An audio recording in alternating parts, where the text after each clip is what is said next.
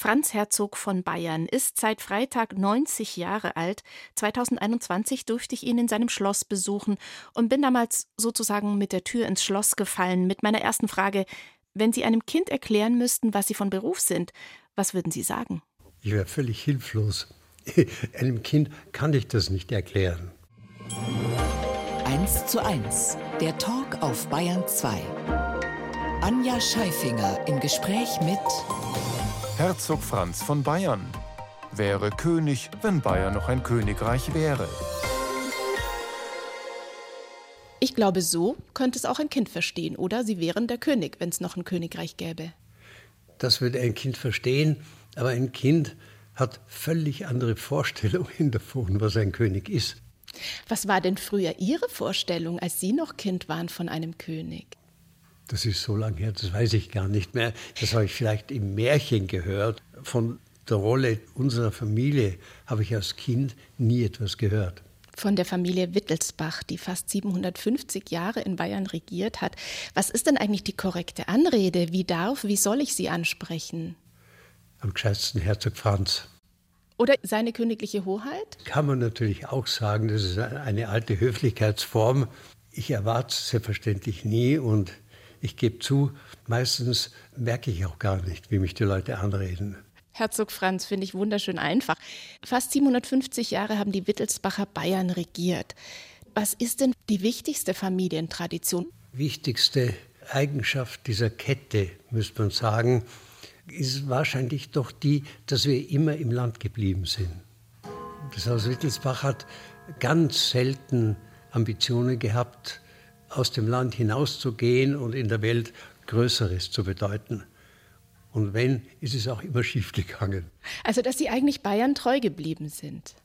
Ja, und, und einfach in Bayern verwurzelt geblieben sind und zu Hause geblieben sind. Und wir haben jetzt gerade eine wunderbare Uhr gehört, hier im Schloss Nymphenburg, wo wir beide gerade zusammensitzen. Sie sind ja der Urenkel des letzten bayerischen Königs, nämlich Ludwig III welcher Vorfahre, wenn ich so an die Tradition der Ludwigs, Ottos, Maximilians denke, all der Könige und Herzöge, welcher Vorfahre ist denn Ihr Vorbild? Es sind Eigenschaften verschiedener, die mich beeindrucken. Wenn man einen Kaiser Ludwig den Bayern nimmt, der allein mit unserem Familiengesetz Richtungen festgelegt hat, die fast bis heute nachgewirkt haben, dann war das eine unglaubliche Voraussicht. Ein anderer Herrscher, der mir sehr sympathisch ist, Max III. Josef, der letzte aus der altbayerischen Linie, der auch wieder nach den Höhenflügen der Generationen davor sich, glaube ich, wieder sehr um das Land gekümmert hat. Das ist, glaube ich, ein, eine Figur, die für mich noch nicht genug gewürdigt und geachtet wird. Aber den schätze ich sehr. Also höre ich da auch ein bisschen den Stolz raus, aus so einer traditionsreichen Familie zu stammen? Sicher ein bisschen, das ist, glaube ich, natürlich.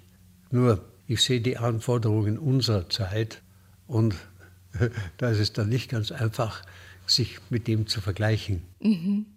Ja, Sie haben ja mal gesagt, Sie sind ein Kuriosum in der Öffentlichkeit.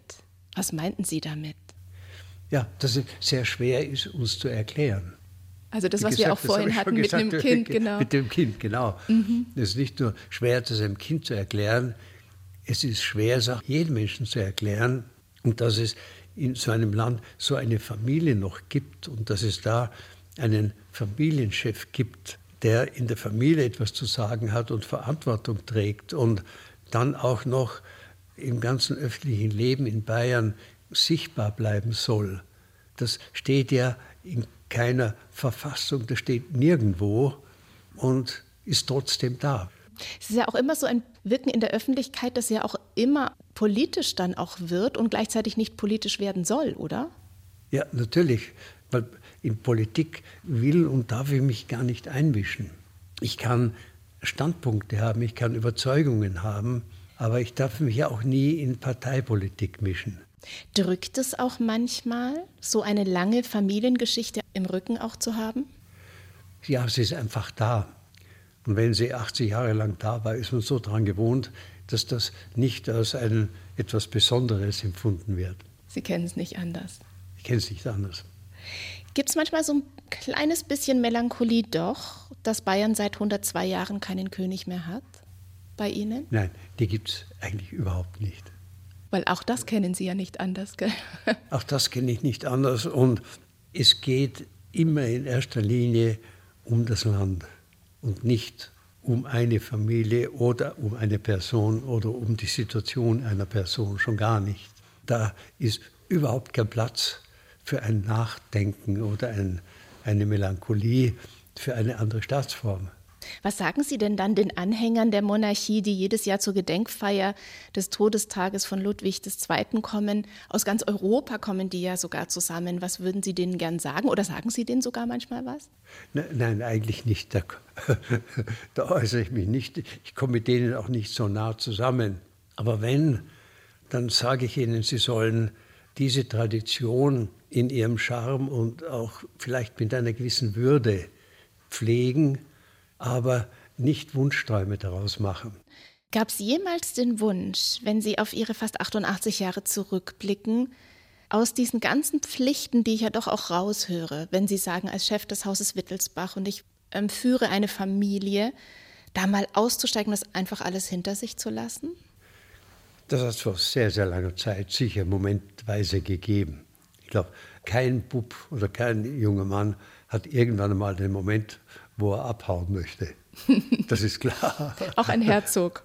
Das hatte ich sicher auch, aber kurz und nicht nachhaltig. Hausbesuch in 1 zu 1 der Talk bei seiner königlichen Hoheit Franz Herzog von Bayern im Schloss Nymphenburg. Wann haben Sie eigentlich gemerkt, das ist eben keine normale Familie? Wir hatten ja gerade den Musiktitel, man würde sagen, es ist normal. Aber irgendwann kam bei Ihnen wahrscheinlich der Punkt, oh, die Familie ist nicht so normal. Erst nach dem Krieg erinnere ich mich, bei öffentlichen Auftreten mit meinem Großvater, Kronprinz Ruprecht. Bin da auf einem Sitz gesessen und habe plötzlich gemerkt, dass alle Leute mich anschauen. Und da habe ich das erste Mal so das Gefühl gekriegt, alle schauen mich an und ich muss das dann auch vertreten und muss mich dementsprechend benehmen. Da waren Sie wie alt? Ich kann nicht davonlaufen und ich muss sitzen bleiben bis zum Ende und da sein. Da war ich, glaube ich, zwölf oder dreizehn.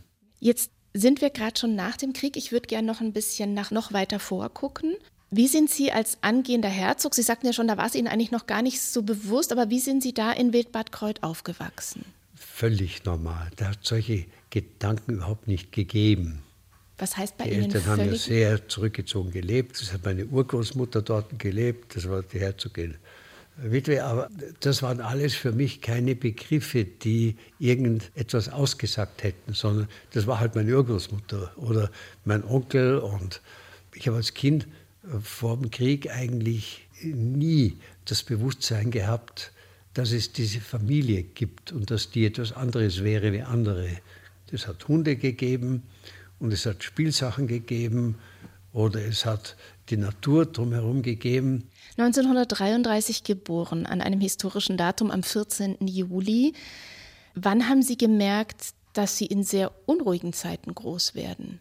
Ich habe es gespürt, zum Beispiel bei unserer überstürzten Abreise nach Ungarn. Die Familie musste flüchten, weil Bedrohung durch die Nationalsozialisten. Ja, deswegen musste die Mhm. Familie weg, aber als Kind wusste ich das nicht. Das Einzige, was mich berührt hat oder, oder interessiert hat und was ich mich erinnere, war, ich hatte kurz davor einen Kompass geschenkt gekriegt und ich habe nur im Kopf gehabt, dass dieser Kompass mitgeht. Wie das halt so ist für einen Sechsjährigen, wenn er Koffer packen muss. Ne? Ja, natürlich. Das, das, Also für die Erwachsenen ist es Flucht und einen Weg ins Exil zum Geburtsland der Mutter. ja, Aber für den Sechsjährigen, der hat ganz andere Sorgen. ich hatte wirklich, ich hatte nur den Kompass im Kopf. Wie ging es dann weiter in Ungarn? Für mich wieder ganz normal. Und auch idyllisch vielleicht sogar? Oder ist es dann doch ein Bruch gewesen, mit sechs Jahren woanders hin zu müssen? Komischerweise nicht. Also ich erinnere mich nicht, dass mir das Wegfahren von zu Hause sehr zu schaffen gemacht hätte.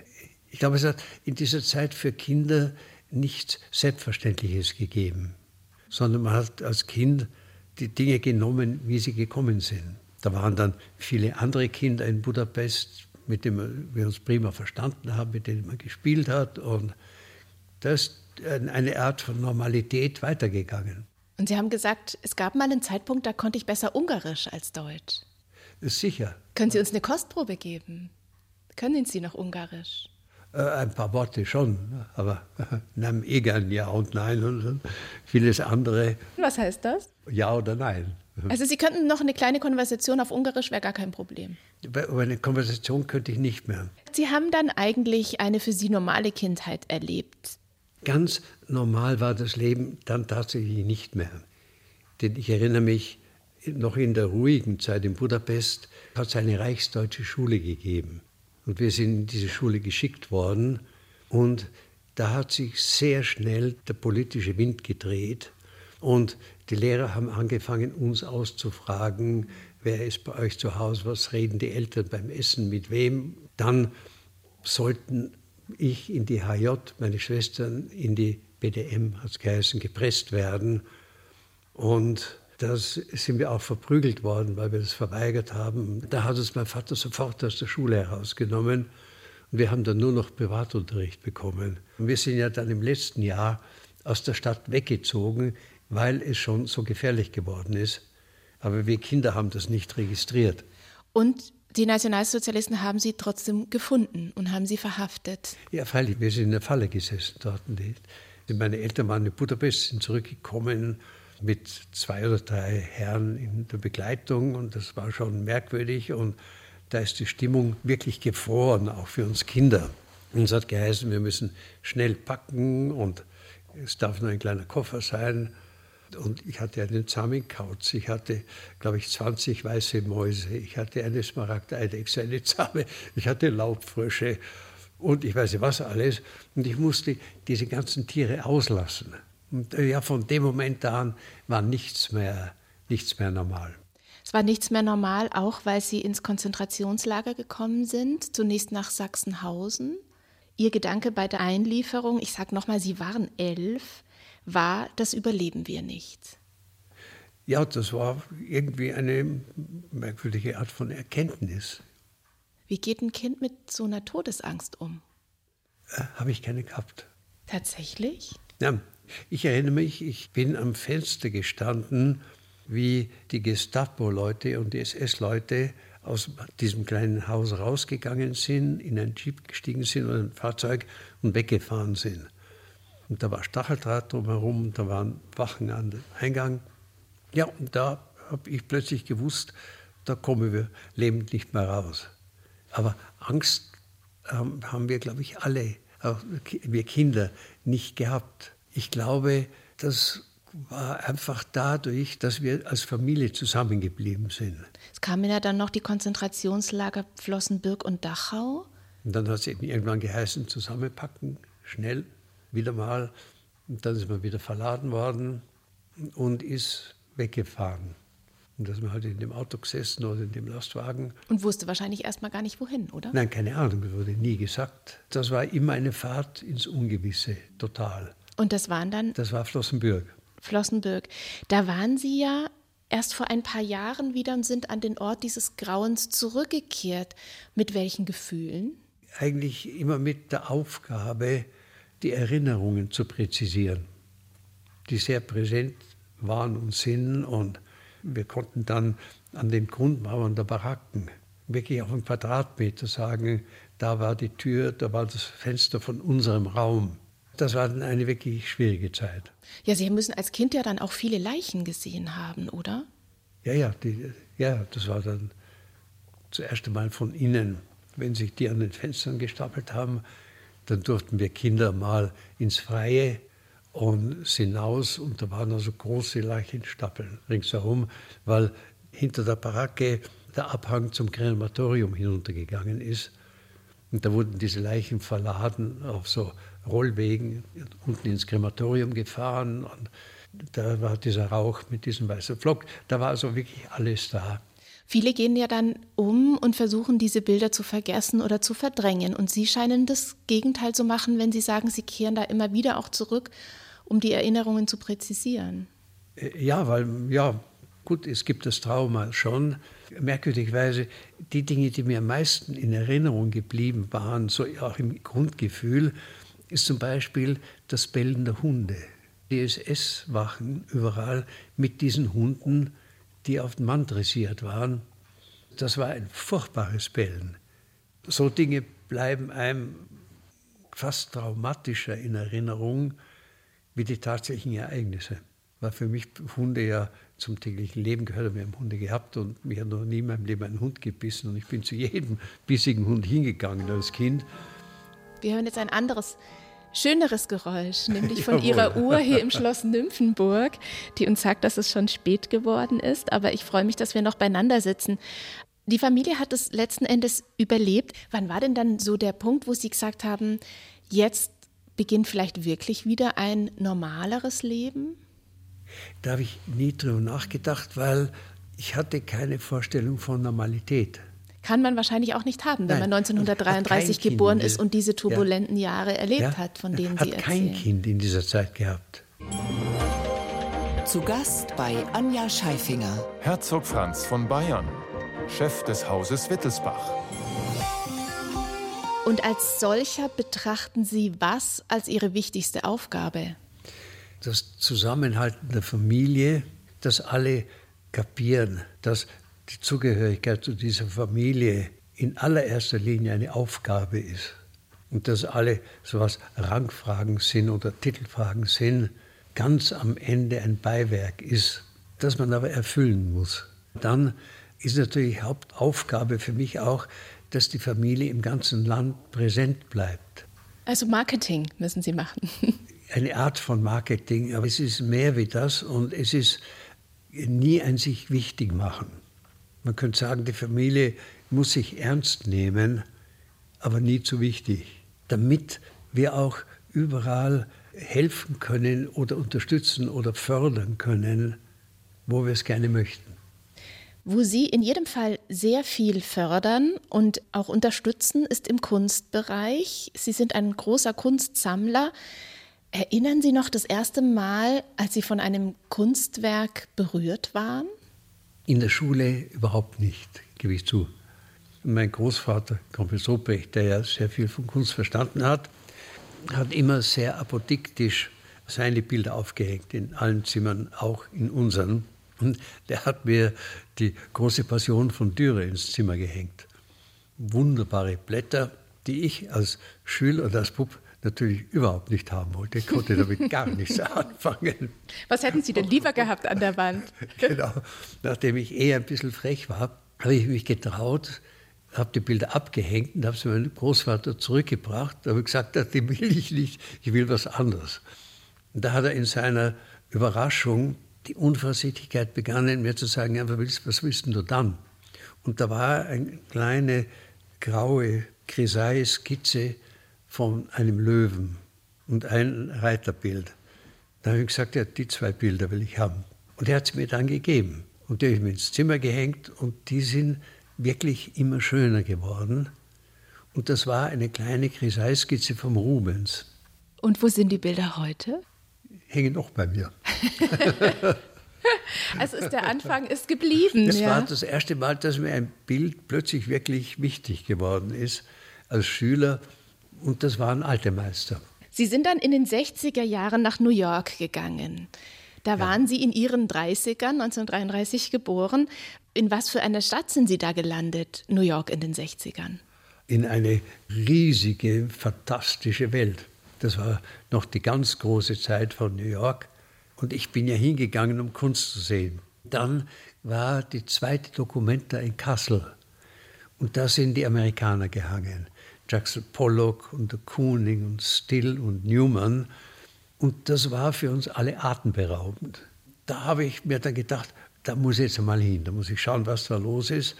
Und ich hatte als Schüler eine Briefmarkensammlung aufgebaut, die habe ich verkauft und mit dem Geld konnte ich dann nach New York fliegen. Und ich hatte zwei Empfehlungsschreiben und eins davon war an den Präsidenten vom Museum of Modern Art, René Arnoncourt. Und zu dem bin ich dann hin. Der war charmant und habe denen einfach gesagt, ich will jetzt sehen, was hier los ist. Und ich habe die Dokumente gesehen und da gibt es dann zum Beispiel den Mark Roscoe, der, den würde ich eigentlich gern kennenlernen und habe das Telefonbuch genommen und da ist er drin gestanden. Dann habe ich ihn angerufen und habe gesagt, ja, ich komme aus München, wo kann ich Ihre Bilder anschauen? Da hat er gesagt, ja, dann kommen Sie heute Nachmittag vorbei. da bin ich hingefahren und der war sehr nett und ich meine, er war Amerikaner, er war Jude, ich war Deutscher. Ich habe nie meinen Namen gesagt und der hat mich das nie spüren lassen. Und wir haben in seinem Atelier den ganzen Nachmittag Bilder herausgezogen, Dutzende. Dann hat er gesagt, ja, ich muss jetzt zu einem Essen gehen. Wenn Sie Lust haben, kommen Sie mit. Und am Tisch waren zwei junge Leute, mit denen ich mich sehr gut unterhalten habe. Haben mich dann mitgenommen in eine Bar namens Peppermint Lounge und um drei Uhr in der Früh da habe ich ihnen gesagt, ja, ich heiße Bayern und wie heißt ihr? Da hat er gesagt, ja, ich heiße Jasper Johnson. Dann habe ich gesagt, ich heiße Robert Rauschenberg. Und dann habe ich die gefragt, ihr seid Maler, wo kann ich euer Zeug sehen? Da bin ich am nächsten Tag hin und da war eine große Ausstellung von Jasper Jones. Da ist mir die Luft weggeblieben, da habe ich erst kapiert, mit wem ich da Abend gegessen habe. Mhm. Aber das war alles schon viele tausend Dollar wert. Ich konnte nie etwas erwerben. Ja, Sie wollten doch was erwerben. Sie wollten doch, glaube ich, das Bild mit der amerikanischen Flagge eben von Jasper Jones erwerben, ja, oder? Ja, das hat 6000 Dollar gekostet. Da habe ich noch meine Bank in München angerufen, ob mir die die 6000 Dollar leihen. Und die haben mich hohnlachend abgewiesen. Und heute sind alle traurig drüber, dass das nicht geklappt hat. Weiß ich nicht. Das Bild hängt heute im MoMA sowieso, mit dem ich dann sehr, sehr eng verbunden war. Und die Freundschaft mit Jasper Jones ist immer geblieben. Ich habe immer verfolgt, was er macht und, und, es war immer aufregend. Er war mir mit seinen Preisen immer drei Schritte voraus. Und am Ende hat er mich sogar darauf angesprochen. Er hat gesagt, es ist eigentlich schade, dass Sie mich nicht gesammelt haben. Da habe ich gesagt, ja, ich habe dich nie bezahlen können. Aber am Ende ist mir diese jahrzehntelange Verbindung und das Eingebundensein und das Verstehen und sehen können, was du gemacht hast, ist mir wertvoller, wie irgendein Bild an der Wand zu haben.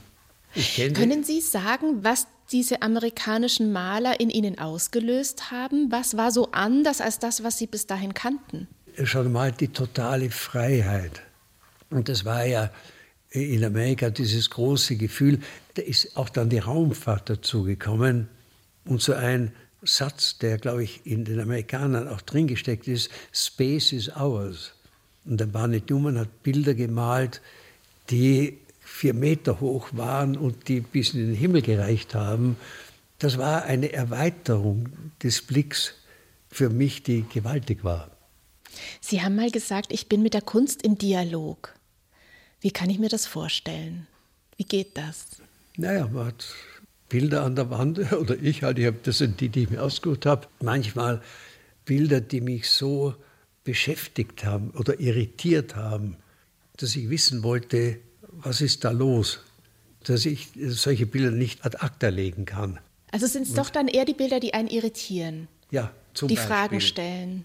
Und solche Bilder habe ich mir oft einmal an die Wand gehängt.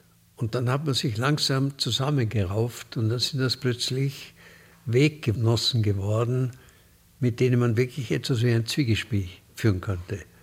Ich schaue mich kurz um. Wir sitzen in der Bibliothek von Schloss Nymphenburg. Bibliothek natürlich, es sind sehr, sehr viele CDs, die ich sehe und Bücher natürlich, aber eben auch immer wieder dazwischen Kunstwerk. Ein Bild, das mein Großvater erworben hat aus dem Nachlass von Professor Curtius und das ist ein Tintoretto. Ah, und das sehen ich wir eine Dame. Eine, eine ruhende Frau mit einem Globus in der Hand. Ich weiß nicht einmal mehr genau, welche Allegorie gemeint ist, aber mhm. ich finde es eine wunderbare Malerei und es ist genauso schön wie ein Bild von einem großen zeitgenössischen Meister.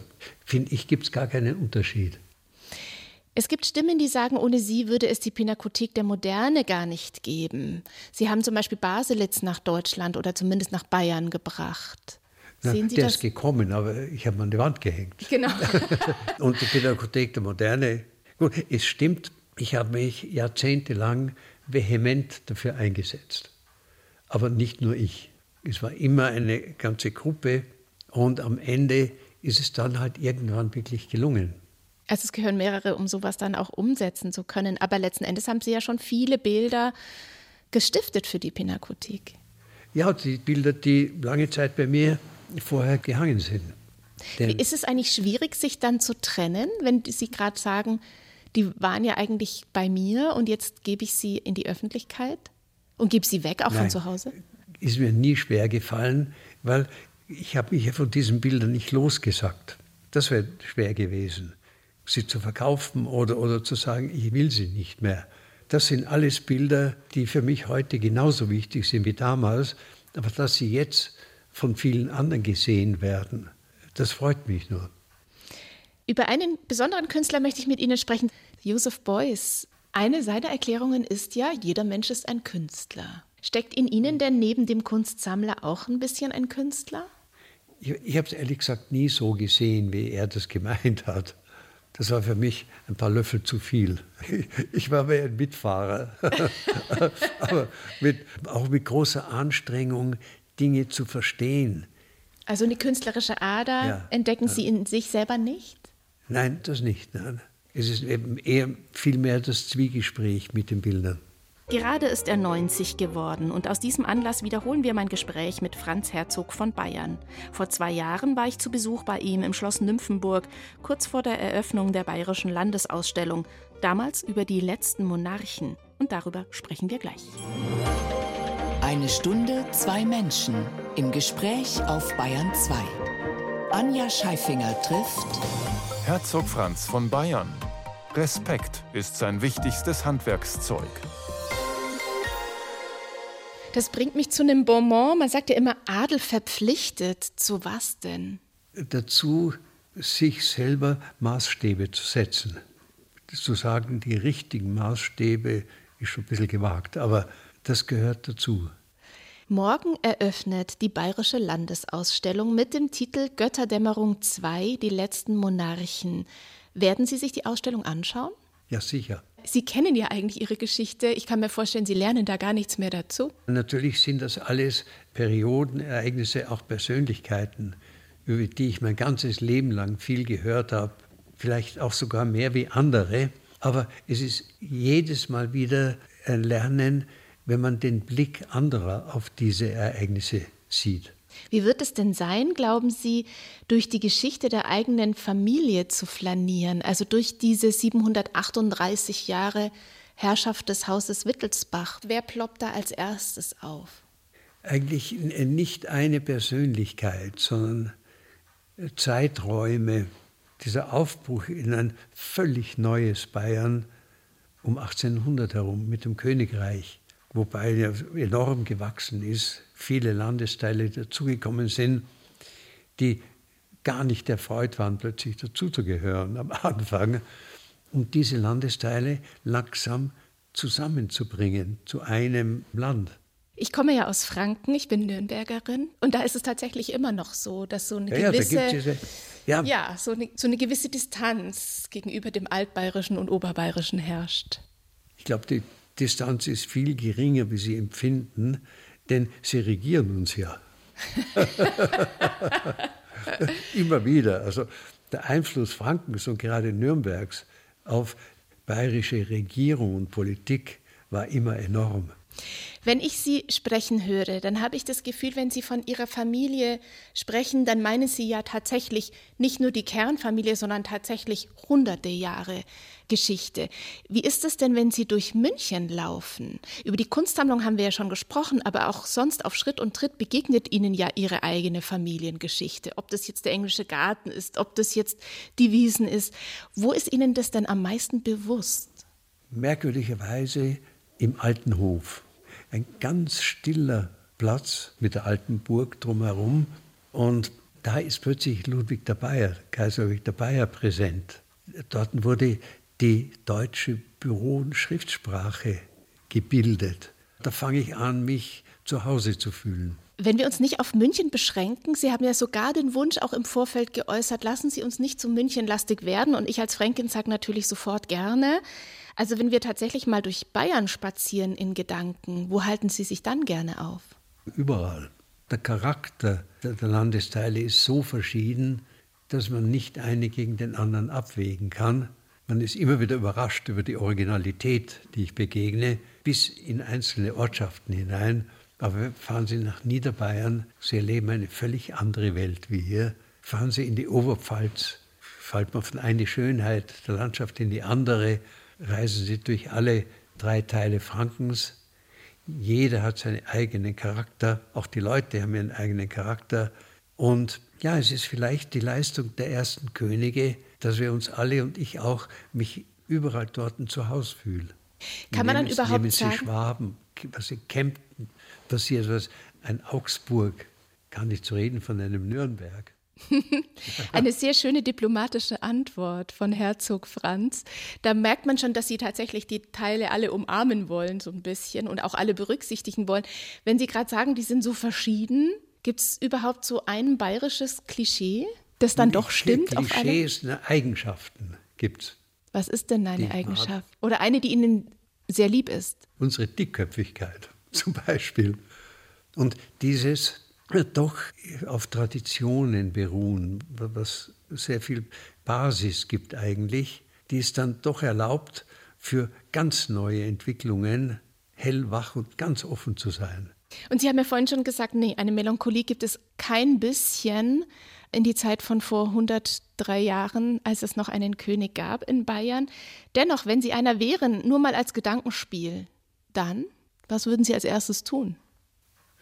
So im Grunde den Faden aufgreifen, der jetzt da ist, und schauen, dass der Rechtsstaat erhalten bleibt, dass die Spielregeln, die es braucht, um eine Demokratie lebensfähig zu halten, nicht nur die geschriebenen Gesetze, sondern die Spielregeln, dass die nicht vergessen werden, den Menschen versuchen zu erklären, dass sie alle gefordert sind und alle beteiligt sind, dass wir auch wirklich lernen müssen, mit den zugezogenen Mitbürgern zu leben und die zu verstehen, aber dabei auch unseren Standpunkt und die Notwendigkeit gewisser Grundsätze bei allen einzufordern.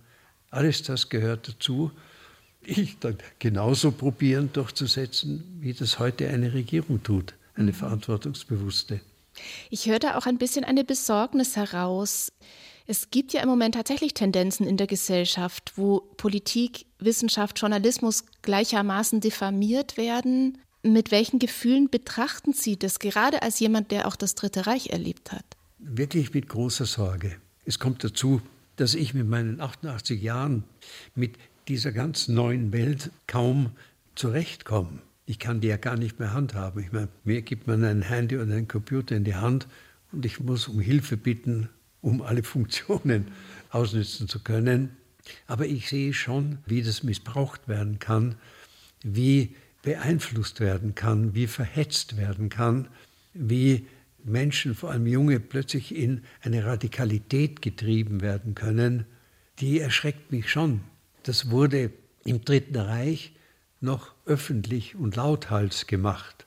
Heute geschieht es in einer virtuellen Welt, die ich gar nicht mehr so zu sehen bekomme, die aber offensichtlich doch alle Leute berühren. Eins zu eins der Talk. Heute mit dem Urenkel des letzten bayerischen Königs. Franz Herzog von Bayern ist mein Gast. Besser ich seiner im Schloss Nymphenburg, wo er in einem Seitenflügel des Schlosses lebt. Welche Tücken hat denn eigentlich das Leben im Schloss? Das hat schon seine Tücken. Gut, es zieht, wenn Sturm von der Parkseite kommt, das ist die häufigste Form, dann wird es auch sehr schnell einmal sehr kühl im Haus und es sind sehr lange Wege, man muss viel laufen, aber alles Tücken, die ich eigentlich so gewohnt bin, dass ich sie nicht negativ empfinde. Das heißt, Sie genießen auch das Leben im Schloss? Absolut. Mhm. Die Helligkeit, es sind hohe, helle Räume, es sind große Wände, das passt mir sehr gut mit meinen Bildern, denn es ist eine Eigenschaft, gerade der jungen Künstler, war es auch schon in der Generation davor, dass sie sehr großformatige Bilder malen.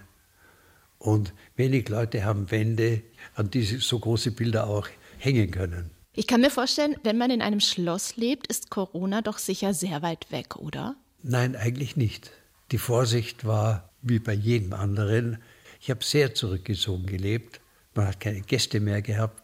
Man hat wenig Leute von auswärts gesehen. Insofern habe ich es sicher sehr ähnlich erlebt wie die anderen. Einziger Unterschied, dass ich keinen Beruf ausübe und deswegen nicht ein Homeoffice oder ähnliches machen müsste. Womit wir wieder beim Anfang unserer Sendung waren, wenn Sie einem Kind erklären müssten, was Sie von Beruf sind, wo Sie gesagt haben, das geht eigentlich nicht. Das Schloss gehörte ja mal der Familie, seit 1918 nicht mehr. Sie genießen aber das Wohnrecht im Rahmen des Wittelsbacher Ausgleichsfonds. Der besteht seit 100 Jahren, nämlich seit 1923, ist eine Besonderheit im bayerischen Staat und die Grünen würden ihn gerne abschaffen. Haben Sie dafür Verständnis? Ich habe Verständnis dafür, dass nach so langer Zeit viele Erinnerungen nicht mehr da sind für diese jungen Leute und die auch gar nicht mehr verstehen, um was es geht. Aber wenn, wenn ich bei ihr am Anfang anfange, ich habe die Freude, dass die Familie dieses Wohnrecht im Schloss Nymphenburg hat. Aber wir haben dieses Wohnrecht als Ersatz für den Verzicht auf das Eigentum einer ganzen Reihe anderer Schlösser. Das war Teil der, des Übereinkommens, aus der der Wittelsbacher Ausgleichsfonds entstanden ist. Und dennoch sagen ja viele, ja, sie genießen so viele Privilegien. Ja, nur es sind keine Privilegien, es sind alles Ersatzleistungen für die Aufgabe an Eigentum. Das ist eine Stiftung öffentlichen Rechts. Es gibt also seit der Gründung des Ausgleichsfonds keine finanziellen Leistungen des Staates an die Familie mehr. Das ist das große Missverständnis, das bis heute in vielen Köpfen weiter wirkt. Ich verstehe es, weil es ist ja 100 Jahre her. Das Wohnrecht hier in Schloss Nymphenburg, das genießt auch Ihr Hund Beppi. Sehr sogar. Die hat schon gebellt, weil wir uns zurückgezogen haben hier in die Bibliothek und sie durfte nicht mit. Das hat ihr gar nicht gefallen, gell? Ja, weil sie ist hier die Alleinherrscherin. In ihrem, in ihrem Bewusstsein. Sie ist eine kleine schwarze Dackelhündin. Hält die sie auch jung? Sicher. Sie hält mich in Bewegung. Mhm. Morgens raus mit ihr, oder? Morgens in der Früh. Ja, zuerst bei ihr Frühstück, dann raus mit ihr und man muss mit ihr spielen. Und wie halt so ein Dackel ist. Wie halten Sie denn Kontakt zu jungen Menschen? Zuerst einmal nicht genug. Ich Was ja auch ein bisschen schwierig ist. Sie haben keine eigene Familie, das heißt, es gibt keine Enkel, Urenkel. Genau, es gibt keine Familie, aber ich habe eine große Familie mit Kindern. Mit denen bin ich auch allen in Kontakt, mit einer großen Verwandtschaft. Aber vielleicht jetzt verstärkt durch die Corona-Krise habe ich doch seit, eigentlich seit zwei Jahren sehr wenig Kontakt gehabt zu jungen Leuten im ganzen Land, zu Schülern, zu Studenten. Das war vorher mehr schon etwas auch durch den Umgang mit der zeitgenössischen Kunst. Weil da hat es ja immer doch viele, gerade junge Leute gegeben, die da neugierig waren und mitgemacht haben und die man begeistern konnte. Und ich hoffe, auch für mich jetzt persönlich, dass das langsam wieder zurückkommt. Welches Buch liegt eigentlich gerade auf Ihrem Nachttisch? Sechs verschiedene. Oh. die, ich lese die immer gleichzeitig. Wahrscheinlich keins ordentlich zu Ende. manche nur kapitelweise, aber es sind ganz verschiedene Dinge. Es ist ein theologisches Buch sogar, es ist Kunstgeschichte, es sind Kataloge von Ausstellungen. Ich lese wenig Romane, aber doch viele Biografien. Selten habe ich Geduld, eine ganze Biografie ganz zu Ende zu lesen, aber ich, ich suche mir mit Kapitel heraus, wo ich schon weiß, dass eine interessante Verbindung wäre. Geschichtlich oder wissenschaftlich auch. Worüber wir noch gar nicht gesprochen haben und was ich aber unbedingt noch ansprechen möchte, ist, Sie sind in vielen Ehrenämtern auch tätig, haben sehr viele Schirmherrschaften, haben die Stiftungen. Welches Ehrenamt ist Ihnen denn gerade besonders am Herzen? Ich muss dazu sagen, ich habe mich in den letzten zwei Jahren aus fast allen verabschiedet. Denn es ist einfach ein Unsinn, dass ein 88er in einem Kuratorium sitzt und einem Jüngeren den Sitz wegnimmt. Ich habe mich aus allen verabschiedet, aber ich habe mich von keiner dieser Institutionen verabschiedet. Wenn wir da jetzt schon sind bei Ihren 88 Jahren, fast, im Juli feiern Sie Geburtstag. Ja. Gibt es schon Pläne, wie Sie den feiern möchten? Nein, gibt es nicht. Ich, ich hänge nicht an Daten und eigentlich auch nicht an Geburtstagen. Nicht nur jetzt nicht, sondern das war immer so. Und das ist mein Problem ich vergesse auch regelmäßig alle anderen Geburtstage, die ich wissen möchte, wenn mich nicht jemand warnt, weil mir die Daten nicht so wichtig sind. Mhm. Ich fürchte nur, als Herzog kommt man wahrscheinlich nicht drum herum, oder? Eine Geburtstagsfeier Doch, zu bekommen. Kann, ja, ja. Unrunde, da kann man sich drucken. Dann bin ich ja gespannt, wo Sie sich aufhalten werden. Was ist denn Ihre Vorstellung vom Leben nach dem Tod? Gibt es überhaupt eins? Ja, das ist für mich außer Zweifel. Wenn es keins gäbe, wäre unsere Geburt ein Unsinn. Zu was denn? Vielleicht ist sie ein Unsinn. Das glaube ich nicht. Dann gäbe es es gar nicht. Was steht denn eigentlich noch auf Ihrer Löffelliste, also sprich auf der Liste der Dinge, die Sie unbedingt noch erleben möchten? Es gibt ein paar kleine Träume, zum Beispiel, ich war noch nie in Ravenna. Da möchte ich schon gerne noch einmal hin, möchte mal nach Venedig fahren. Solche kleine Träume gibt es viele, natürlich. Aber im Ganzen ja, bin ich einfach neugierig, was jetzt mit uns allen geschehen wird, mhm. wie wir uns weiterentwickeln, wie das Land auf die Füße kommt. Das heißt, es braucht nicht auf die Füße zu kommen, aber wie ein öffentliches Leben wieder angehen wird. Was haben Sie denn am meisten vermisst? Das Gespräch mit vielen anderen. Und diese plötzliche Stille, die hat mich schon gestört und, und aus der möchte ich auch wieder raus. Umso mehr freut es mich, dass wir die Gelegenheit zum Gespräch heute hatten. Herzog Franz, ganz, ganz herzlichen Dank für Ihre Zeit hier im Schloss Nymphenburg. Bitte, war für mich eine Freude. Herzliche Grüße an alle Ihre Hörer. Das war mein Gespräch mit Franz Herzog von Bayern von 2021. Damals haben wir von seinem 88. Geburtstag gesprochen. Vorgestern wurde er 90. Ich nehme an, es war ein rauschendes Fest. Herzlichen Glückwunsch. Inzwischen hat er seine Autobiografie herausgebracht. Sie heißt Zuschauer in der ersten Reihe und darin erzählt er mit seinem feinsinnigen Humor von politischen und privaten Momenten und der Beziehung zu seinem Lebensgefährten. Unsere 1 zu 1 Gespräche, die finden Sie auch in der ARD Audiothek und da finden Sie noch einen ganz besonderen Podcast von den Bergfreundinnen nämlich, die gerade nach Paris radeln. 20 Tage, an die 1500 Kilometer und weit über 10.000 Höhenmeter. Von ihrer persönlichen Tour de France erzählen sie gleich in ihrem Podcast in der ARD Audiothek und in ihrem Instagram-Kanal.